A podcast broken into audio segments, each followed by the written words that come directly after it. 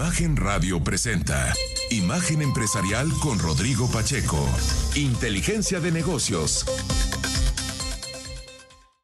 Durante un foro organizado por Moody's, la compañía de calificación, una de las tres grandes a escala global, estimó que es probable que la próxima administración de nuestro país arranque con cuentas fiscales más débiles que en sexenios anteriores debido a factores como un mayor gasto eh, por los apoyos a petróleos mexicanos y también por el tema de las pensiones. Renzo Merino, el vicepresidente y analista senior de la compañía de calificación, señaló que actualmente los gastos rígidos representan casi la mitad del gasto total y si esos se suman otros gastos comprometidos como participaciones estatales, llegan prácticamente al 85%.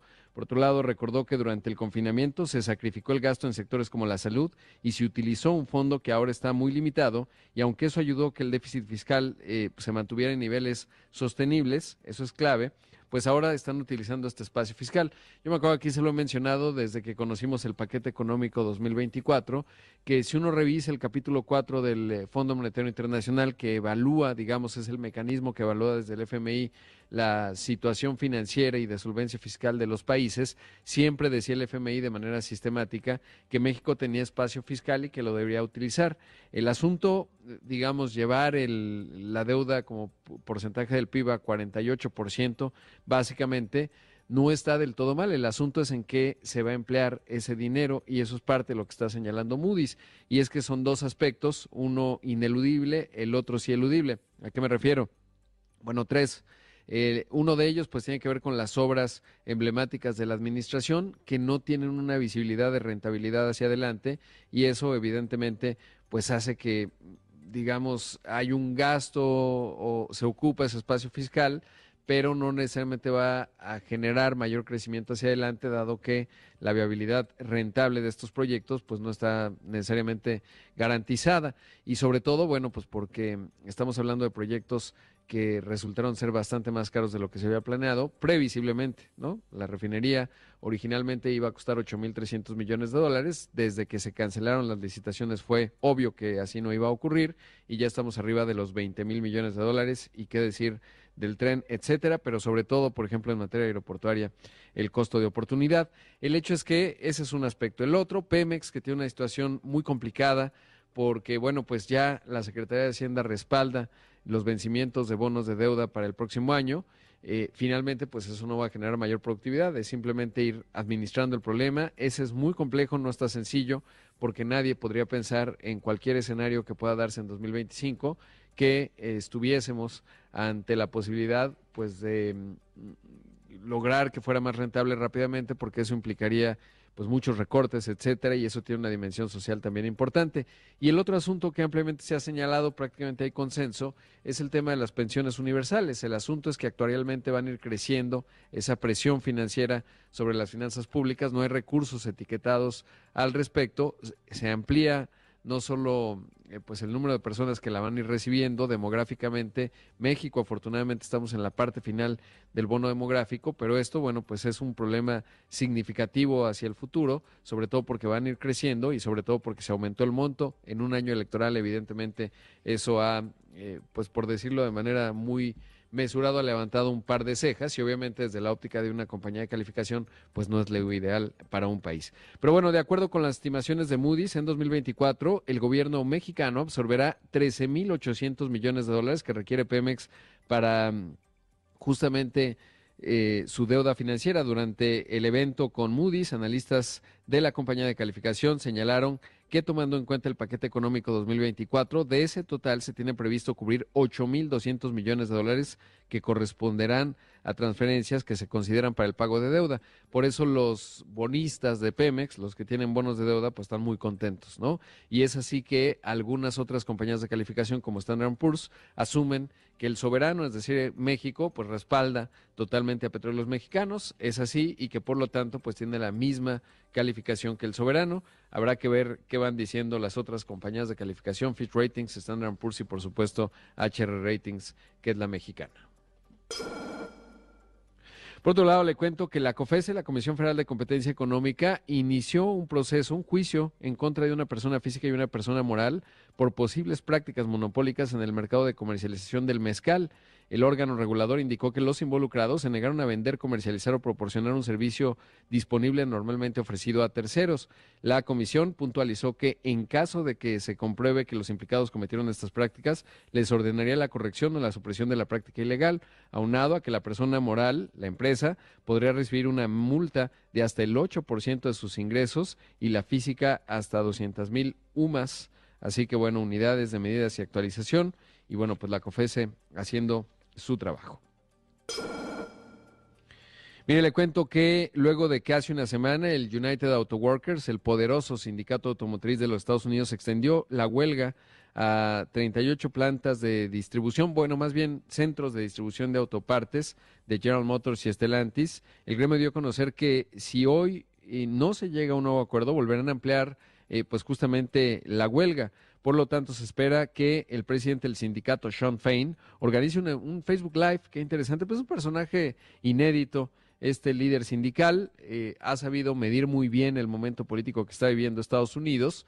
Eh, ¿Se acuerda? El viernes pasado le ponía este que decía tic-tac.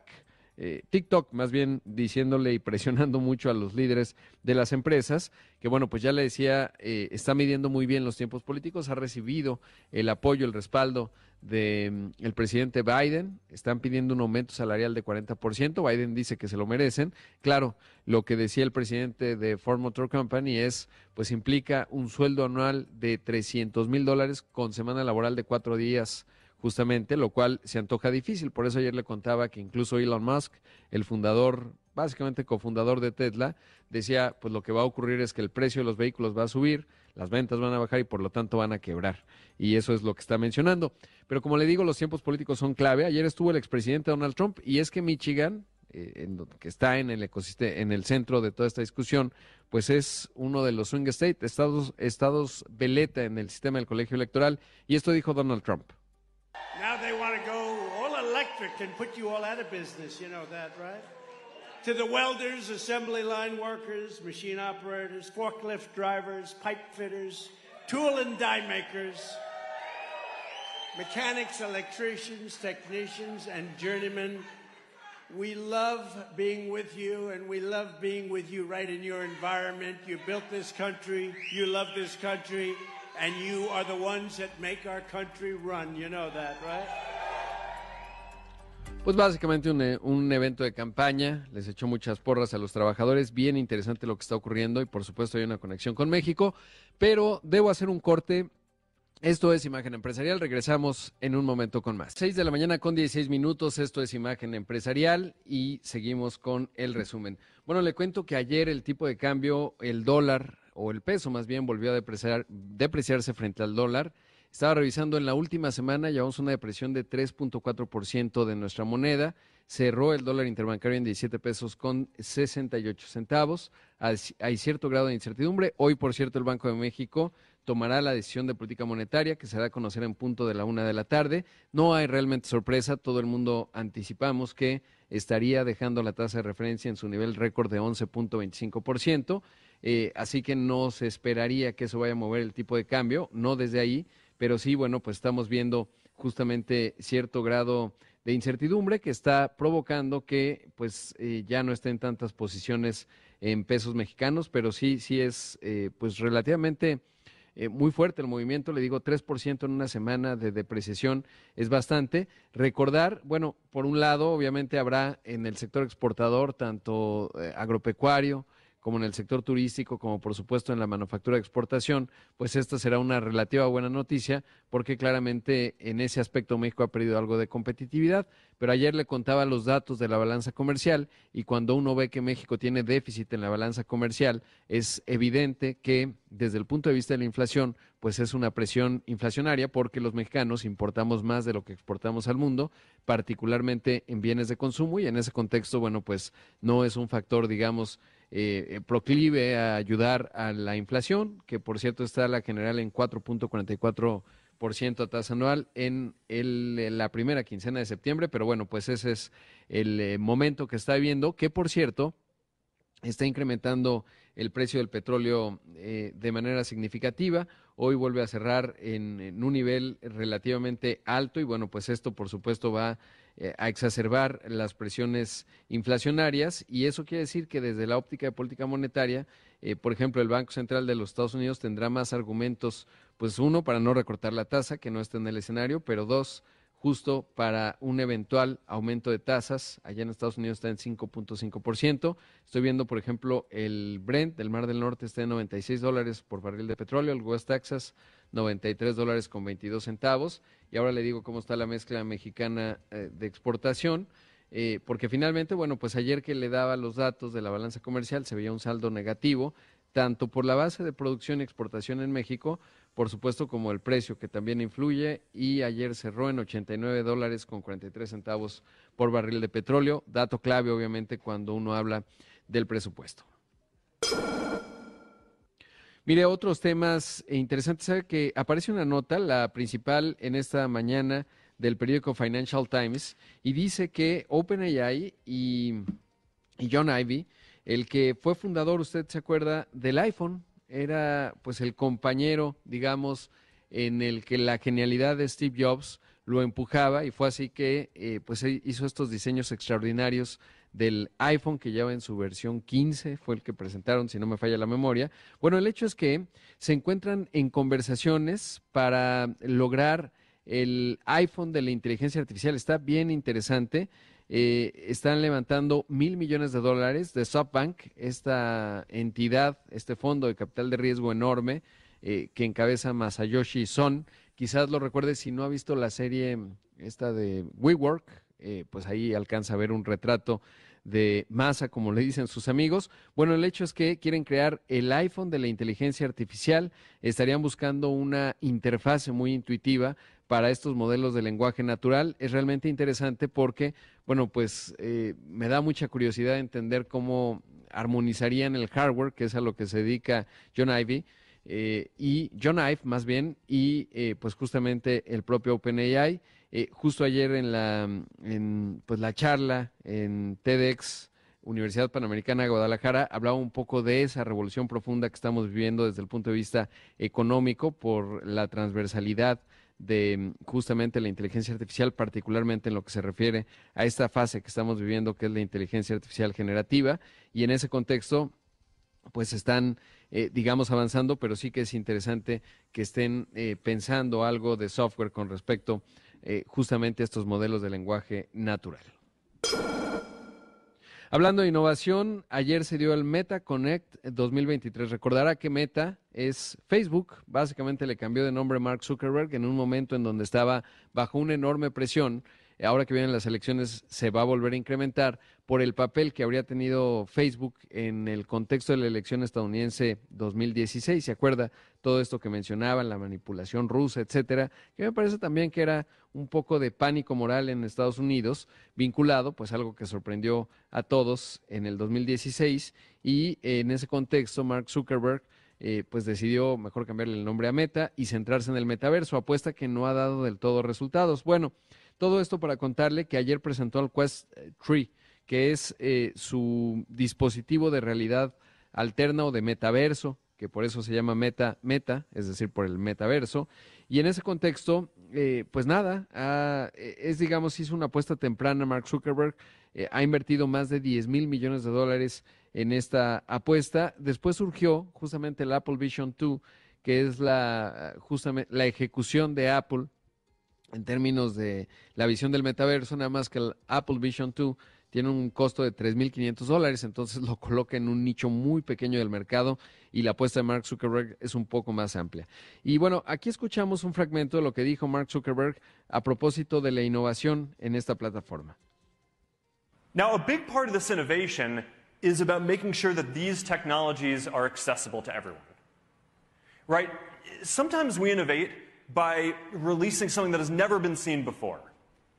We do that a lot.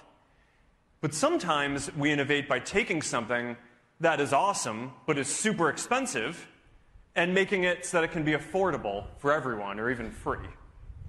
And innovation to bring the future to millions or eventually billions of people is a big part of what we do. And I think that that's really important too.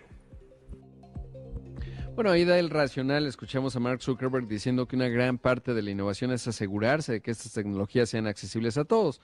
Con eso, evidentemente, le está dando un codazo a Apple y a Tim Cook, porque bueno, pues poner un Apple Vision 2 en 3.500 dólares, pues un poco por eso dice, esto se trata de hacerlo accesible. Dice, algunas ocasiones innovamos lanzando algo que no se ha visto nunca, lo hacemos mucho. Otras veces innovamos tomando algo que es asombroso, pero que es muy caro y lo hacemos disponible para todos, incluso gratis. Y vuelve a darle ahí, eh, pues de manera indirecta, digamos, un guiño a Apple. Dice la innovación para traer el futuro para millones o miles de millones de personas es una parte importante de lo que hacemos. Bueno, finalmente lo que presentó en este Quest 3 eh, le podría decir que tiene muchos píxeles, eh, una batería de dos horas, etcétera, pero lo más importante es que el costo está en 499 dólares. La verdad es que a mí me genera cierto grado de escepticismo toda esta historia del metaverso. Me parece que todavía está en un punto de precio relativamente caro. Es complicada la plataforma y el ecosistema que hay que desarrollar y, en ese, y no va a ser necesariamente inmediato. Evidentemente, trata de una plataforma pues que puede resultar muy potente en términos del trabajo a distancia, incluso de la socialización, pero me parece que todavía no estamos ahí eh, y no es, digamos, tan transversal o potente como si es esto que le contaba hace un momento de la inteligencia artificial eh, generativa, que es así, que es transversal, se está dando con una eh, adopción muy rápida y en ese contexto, bueno, pues hay una enorme diferencia. Y Apple decidió, perdón, Facebook y Apple han colocado, sus apuestas son empresas inmensas, entonces tienen amplios presupuestos de investigación y desarrollo y para innovar, pero eh, eh, como que les pasó un poco de noche todo esto de la inteligencia artificial generativa. En el caso de Meta ya ha lanzado el Llama Tú, que es, eh, pues digamos, su modelo, pero está muy atrás todavía que, por ejemplo, el Chat GPT. y Apple simplemente no lo ha tenido presente y eso pues sí que ha llamado la atención. No obstante, ello sigue siendo, en el caso de Apple, la empresa más valiosa de la Tierra. Tienen una, un valor de capitalización de mercado de 2 billones 800 mil millones de dólares. Para que se dé una idea y pueda comprar la cifra, es dos veces el PIB de México. Así de ese tamaño es esa empresa gigante.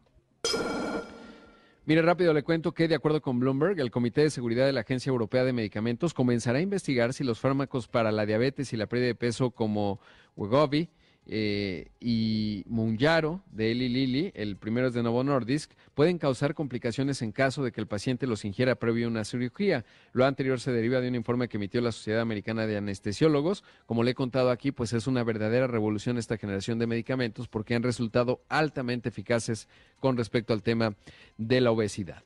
Vamos a hacer un corte, son las 6 de la mañana con 26 minutos. Esto es Imagen Empresarial, regresamos en un momento con más. De la mañana con 30 minutos, esto es Imagen Empresarial. Como le contaba, estoy transmitiendo desde la Universidad Panamericana, Campus Guadalajara.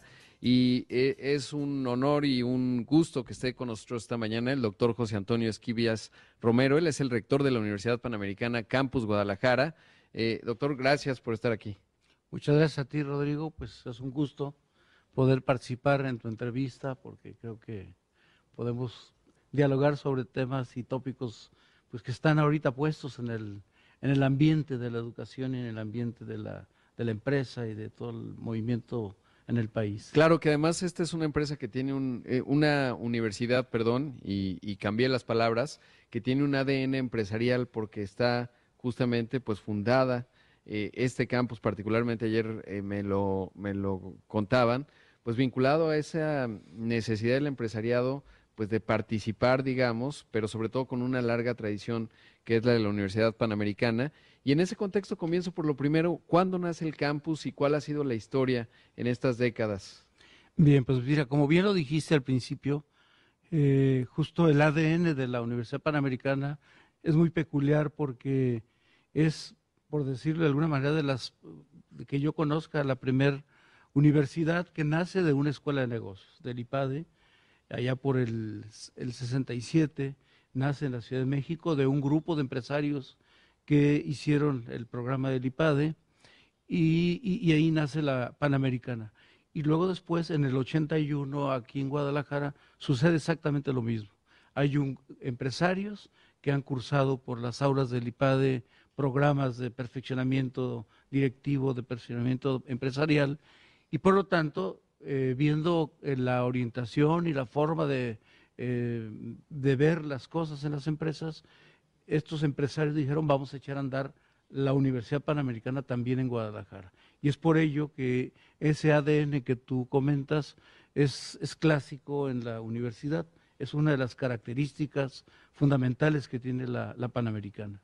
Claro, y además con, con una dimensión, por supuesto, eh, social, ¿no? Es decir, eh, se podría pensar, ah, bueno, pues están centrados, digamos, puramente en el accionar eh, de financiero de las empresas con un objetivo económico y en realidad es entender a la empresa como esta piedra angular de la sociedad que genera valor en una dimensión que va más allá y que se vuelve muy relevante en un contexto de un mundo vertiginoso. Eh, por cómo avanza el ritmo de la sociedad, etcétera, y ahí siempre tiene que haber puntos de referencia y me parece que ese es otro aspecto interesante y lo digo porque eh, tengo la fortuna pues de poder convivir, digamos, con toda la comunidad eh, de, de, la Universidad Panamericana, del IPAD, etcétera, y eso es lo que pues he podido, pues en lo que participo y sobre todo en lo que veo que ocurre, es parte del espíritu. Efectivamente, tanto en los empresarios que tienen esa, esa visión que tú mencionas, esa visión de, del compromiso con la sociedad, de que está la empresa para la, para la sociedad, no la sociedad para la empresa, justo esos principios se replican en la Universidad Panamericana. Nuestros alumnos, pues justamente, primero son buenos profesionistas, tienen una alta orientación hacia el servicio, desde el punto de vista de la ética, desde el punto de vista de ver por los que menos tienen, de ver por los que más lo necesitan, de fomentar y generar valor al, al mundo, generar valor económico, valor, valor humano eh, y valor ético. ¿no? Y por otro lado, pues también con una visión netamente empresarial. Sí, justamente el mundo está cambiando continuamente, está claro. dando vueltas y vueltas y vueltas, y tenemos que ayudarles a que enfrenten esos cambios tan vertiginosos como los que hace rato comentabas con el tema de la tecnología y demás, que es como una carrera impresionantemente veloz. Sí, muy rápido. Ahora, eh, y además estamos en uno de los estados eh, más potentes que tiene el país. La verdad es que es todo un ejemplo. Ayer lo conversaba. A mí Jalisco me parece que es una de las entidades que tiene un montón de ventajas comparativas. Tiene turismo, tiene eh, temas tan potentes como el agave y por lo tanto la industria tequilera que en el Consejo Regulador del Tequila, la verdad es que lo han hecho extraordinario de México para el mundo literal con tantos estándares, pero además tienen, por ejemplo, cuando uno se acerca a Cañete, pues es el estado que hace más innovación a nivel nacional y que además concentra pues mucha potencia, digamos, en la parte eh, justamente de tecnología. Aquí Intel tiene un campus, eh, es un estado que evidentemente en primer lugar en muebles, en colchones, o sea, muy diversificado y no me extraña, digamos, esta historia que ha venido construyendo la Universidad Panamericana por esa inquietud, digamos, de darle esa dimensión de conocimiento que es finalmente lo que permite que las empresas crezcan de manera sostenible. ¿Qué tamaño tiene la comunidad hoy y cómo está integrada, digamos, al quehacer económico del Estado? La comunidad en, en, la Universidad Panamericana ahorita tenemos justamente nuestro, como podríamos decir, la meta que nos fijamos en el 81. Tuve la fortuna de participar en los inicios de la universidad en, en Guadalajara en el 81 y desde entonces nos habíamos puesto la meta de ser una universidad no mayor a 5.000 alumnos. Ya se nos pasó un poquito la mano porque estamos hablando de 5.200, aunque de ahí tenemos 4.600, 4.800 alumnos de licenciatura y el resto de posgrados. Eso es lo que, lo que hay. Desde luego tenemos una comunidad de egresados importante. Muchos de nuestros alumnos, nuestros alumni, están haciendo pues eh, papeles importantes en la sociedad, tanto como emprendedores, como altos directivos en las empresas en puestos de gobierno, en acciones de tipo social, eh, participando en cámaras, en organismos intermedios, que es justamente esa comunidad que queremos fomentar, es esa influencia que la Universidad Panamericana quiere tener, influencia en el buen sentido de la palabra, una influencia positiva, una influencia centrada en las personas, centrada en, la, en la sociedad, y que esos conocimientos, esas habilidades, esas actitudes y aptitudes que tienen, que sirvan justamente para las personas, para la sociedad, efectivamente. ¿Cómo ha sido adaptarse? Porque una de las, eh, de las situaciones que han transformado el mundo educativo y ha transformado a la sociedad, pues tuvo que ver con la pandemia. Claro. Y ahí había que tener mucha agilidad y habilidad para pues, poder adaptarse a la educación a distancia, etcétera. Y ahora ya en este escenario pospandémico, lo podemos llamar así, eh, ¿cómo está la, Universidad Panamericana acá en Guadalajara en función de ello? Esa mezcla entre eh, pues tecnología, técnicas, digamos, a las que nos adaptamos, pues no diría forzadamente, pero que sí se convirtió en una necesidad. Y ahora, pues ese regreso en donde eventos como el de ayer en la noche, eh, TEDx, eh, pues finalmente volvemos a, tener esta riqueza, digamos, en el vernos, en el general diálogo. Pero ¿cómo ha sido esta, esta parte? Pues mira, ha sido todo un reto y muy, muy interesante, muy entusiasmante. Eh, desgraciadamente la pandemia es la que nos vino un poco como a, a este tema, porque este es un tema que ya teníamos todas las universidades en la agenda. Siempre habíamos hablado de que eh, tendría que cambiar la forma de la enseñanza, la forma de la combinación entre lo presencial, lo a distancia, el, uso de la tecnología, y se iban dando pasos, pero la pandemia nos dio una, uno de los beneficios que nos trajo la pandemia, desgraciadamente nos trajo muchas otras cosas que no, no, tan positivas, ¿no? como la pérdida de seres humanos, etcétera, pero nos aceleró para enfrentar un mundo cambiante y nos enseñó a que cambia de tal manera que no podemos alcanzar esa carrera tecnológica si quisiéramos como preparar a nuestros alumnos al día. Exactamente, que eso, que eso es eh, otra, otro de los aspectos que me gustaría abordar. Lamentablemente nos va a interrumpir el corte, pero es interesante porque hoy cuando un estudiante entra a la carrera cualquiera, pues el horizonte, digamos, en los siguientes cuatro años va a cambiar mucho. Y entonces es un reto para las universidades qué elementos dar, qué formación dar sobre todo para tener un marco de referencia de aprendizaje y poderse adaptar a lo que se va presentando, porque sin duda pues el México, por ejemplo, si lo vemos hace cuatro años, no tiene, pues, tiene mucho que ver, evidentemente, pero ha cambiado mucho, digamos, los requerimientos profesionales que están teniendo en lo específico, pero no en los talentos y capacidades que tienen que desarrollar. Pero bueno, lo platicamos ahora. Esta mañana estoy transmitiendo, como le decía, en la Universidad Panamericana, Campus Guadalajara. Está conmigo el doctor José Antonio Esquivias Romero, rector de la Universidad Panamericana en Guadalajara. Vamos a un corte, volvemos en un momento. 6 de la mañana con 44 minutos, esto es Imagen Empresarial. Esta mañana está conmigo acá en el estudio, es un privilegio, el doctor José Antonio Esquivias Romero, rector de la Universidad Panamericana Campus Guadalajara. Estamos en esta transmisión y nos quedamos en el tema, eh, pues, de cómo, eh, digamos, el reto que significa para una institución como la Universidad Panamericana y cualquiera que yo me pueda imaginar, pues eh, lo vertiginoso con lo que va cambiando el mundo y lo que se requiere en estos puntos de referencia, porque tratar de perseguir, digamos, esa innovación, pues realmente es difícil y supongo yo que lo que se va buscando es esas habilidades, esos puntos de referencia que permiten que un estudiante eh, pues pueda integrarse, digamos, y generar valor en la economía a través de su trabajo, que finalmente además eh, pues le da mucha dignidad al ser humano. Y en ese contexto, ¿cuál es la estrategia? Porque ser un reto no menor. Yo me puedo imaginar un estudiante que empezó hace dos años y hoy lo que se le dibuja como una necesidad de herramientas de saber utilizar, pues ha cambiado radicalmente. Eh, y entonces, ¿cómo, cómo, cómo funciona o cómo transitar en ello? Sí, fíjate que parece, va a parecer un trabalenguas, pero el gran reto es lo que acabas de mencionar, eh, que los alumnos, primero lo que necesitamos es que aprendan, que sean muy buenos profesionales en, la, en el área o la especialización que estén estudiando en la universidad, que aprendan bien, pero otra cosa importante, otro paso es que aprendan a aprender, porque cuando terminan y van al mundo laboral, eh, se encontrarán con muchísimas cosas y esa es a veces la queja del empresario, oye, pues es que no sabe, pues no, no va a saber porque aprendió otras cosas que ahora ya no están en, total este, concordancia con lo que se necesita. Entonces, que aprendan a aprender, que sean capaces de abordar nuevos conocimientos ya con la base que tienen. Y un tercero, me parece que es muy interesante, que es aprender a desaprender para poder aprender. Claro, ah, eso es un gran concepto. Sí, que, porque a veces es muy difícil integrar nuevo conocimiento si no sueltas el conocimiento anterior, si no tienes esa flexibilidad si la inercia te lleva a tratar de hacer lo mismo que venías haciendo hace muchos años. Y creo que tiene que ver con eso. Así es, efectivamente, porque en muchas ocasiones te ata lo que ya conociste, en lo que eres experto. Si no logras desaprender eso para entonces abordar nuevos conocimientos, pues vas como acumulándole a antiguas condiciones y eso no es lo mejor.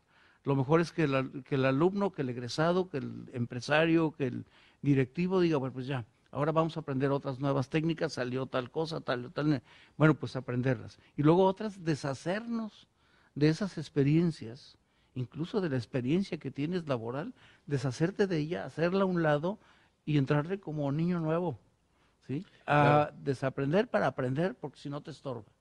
Eh, qué, gran concepto. Ahorita pensaba en un par de ejemplos. Por ejemplo, eh, en el caso de Netflix, ¿no? Que se dedicaba al envío de CDs eh, para, digamos, lo que sustituyó eventualmente Blockbuster. Y en algún momento dijeron, no, pues esto va de salida, vamos a centrar a la compañía en el contenido bajo demanda a través de Internet. Y tuvieron la capacidad, que muy pocas empresas lo logran, de hacer un lado el principal foco que le estaba dando ingresos en ese momento para centrarse en otro que no era tangible necesariamente. Y hoy obviamente la historia está a todas vistas. Y lo mismo podemos decir de otras empresas muy innovadoras como Amazon o muchas también en México que han ido cambiando su enfoque y que lo saben hacer, no es lo más común y por eso yo creo que qué interesante porque es una de las habilidades más relevantes, sobre todo pensando en una economía, pues ya, eh, digamos, esta tercera década del siglo XXI. Definitivamente, todas las mentes innovadoras tienen esa característica, esa característica de, ser como disruptivos.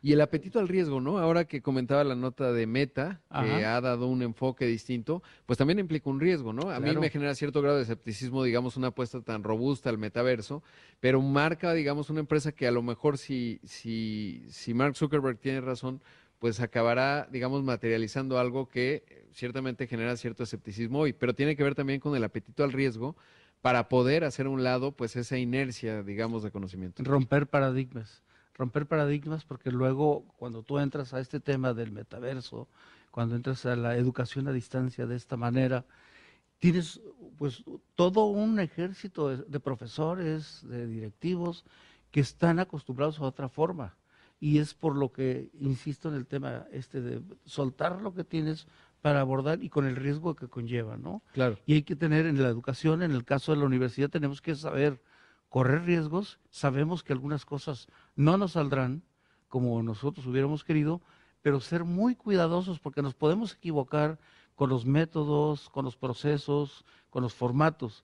Con lo que no nos podemos equivocar es con la formación de la gente que pasa por las aulas de la Panamericana. Es muy peligroso jugar con, con esto. Claro, y, y, comentábamos fuera del aire otro aspecto. Eh, creo que evidentemente hay algo que es transversal a los humanos, no importa eh, hace cien mil años, diez mil o mil en el futuro, personas honestas, éticas, que ese es otro aspecto fundamental. Fundamental. Y luego hablábamos el sentido común, ¿no? Uno puede tener todas las herramientas y el conocimiento, pero si no tiene sentido común no llegas muy lejos. Así es, totalmente. El sentido común yo creo que es una, una de las soft skills que por ahí se mencionan, eh, que debe tener cualquier persona.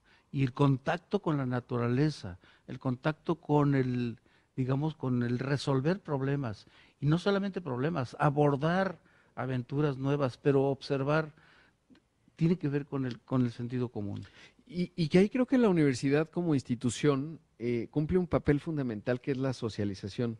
Eh, ahora que estuvimos en la, en la educación a distancia, pues queda muy claro, puedes adquirir las habilidades, pero la parte social eh, de un joven, eh, de una joven, es fundamental porque ahí es en donde vas a empezar a tener este contacto con la realidad prelaboral. Muchas veces muchos ya empiezan a trabajar obviamente cuando están en la universidad, pero creo que también es un aspecto importantísimo. Muy importante la, vamos, la sociabilidad que se, que se requiere eh, que incluso se complica cada día más porque ahora tienes que, frente a frente tenemos que sabernos llevar bien, saber entendernos, saber trabajar juntos, pero también tengo que ser socialmente ágil para poder entablar todo un trabajo, una negociación, un negocio, incluso con otras latitudes, en otros horarios y en otros idiomas, con otras costumbres. Y esto eh, tiene que ver con eso, entender al, al, mundo desde el punto de vista de lo humano, de las personas.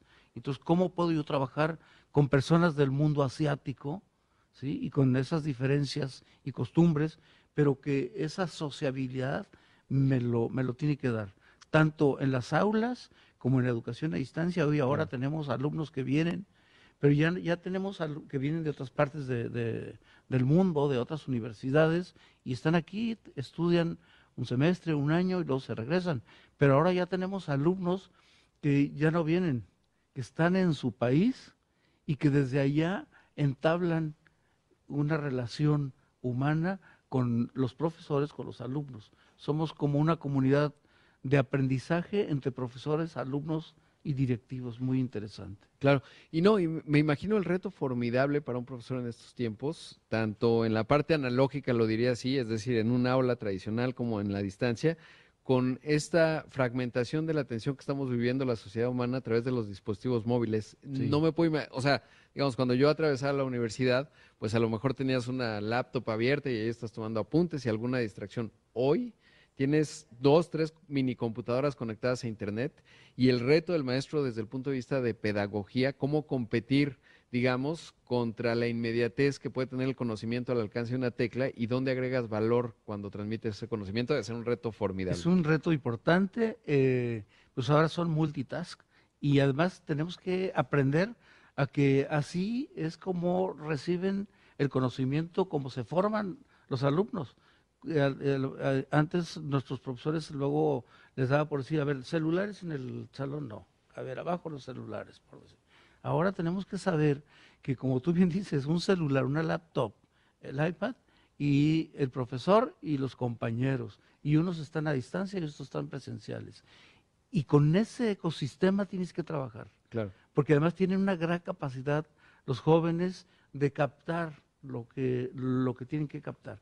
Y efectivamente, más que competir los profesores con, con la lab, con el Facebook, eh, tienes que convivir con todo ese ecosistema. Agrégale que tienes, si tienes un grupo de 30 alumnos en, frente a ti y algunos otros a distancia, tienes 30 o 50 periodistas con una cámara, con una grabadora y que además con unos recursos donde tú puedes decir que fulanito de tal inventó no sé qué cosa y te a los 30 segundos digo, perdón, no lo inventó fulanito de tal.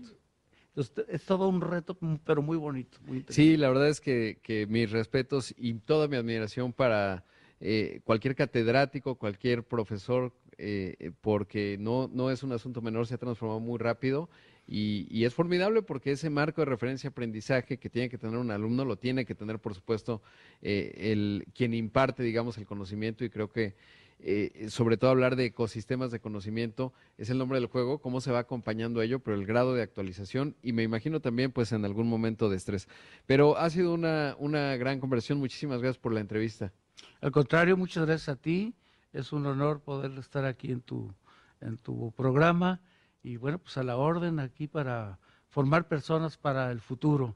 Muchísimas gracias y, la verdad es que una gran, gran labor que están haciendo aquí en la Universidad Panamericana de Guadalajara, eso por un lado, y sobre todo pues porque esta vida me ha tocado eh, por lo menos participar en un pequeñísimo porcentaje, digamos, ayer en estos eventos extraordinarios que organizan, que además son simultáneos, ¿no? Con distintos que están ocurriendo y que marca el dinamismo que tiene que tener una institución clase mundial como es esta. Muchas pues gracias. encantado, Rodrigo, esta es tu casa.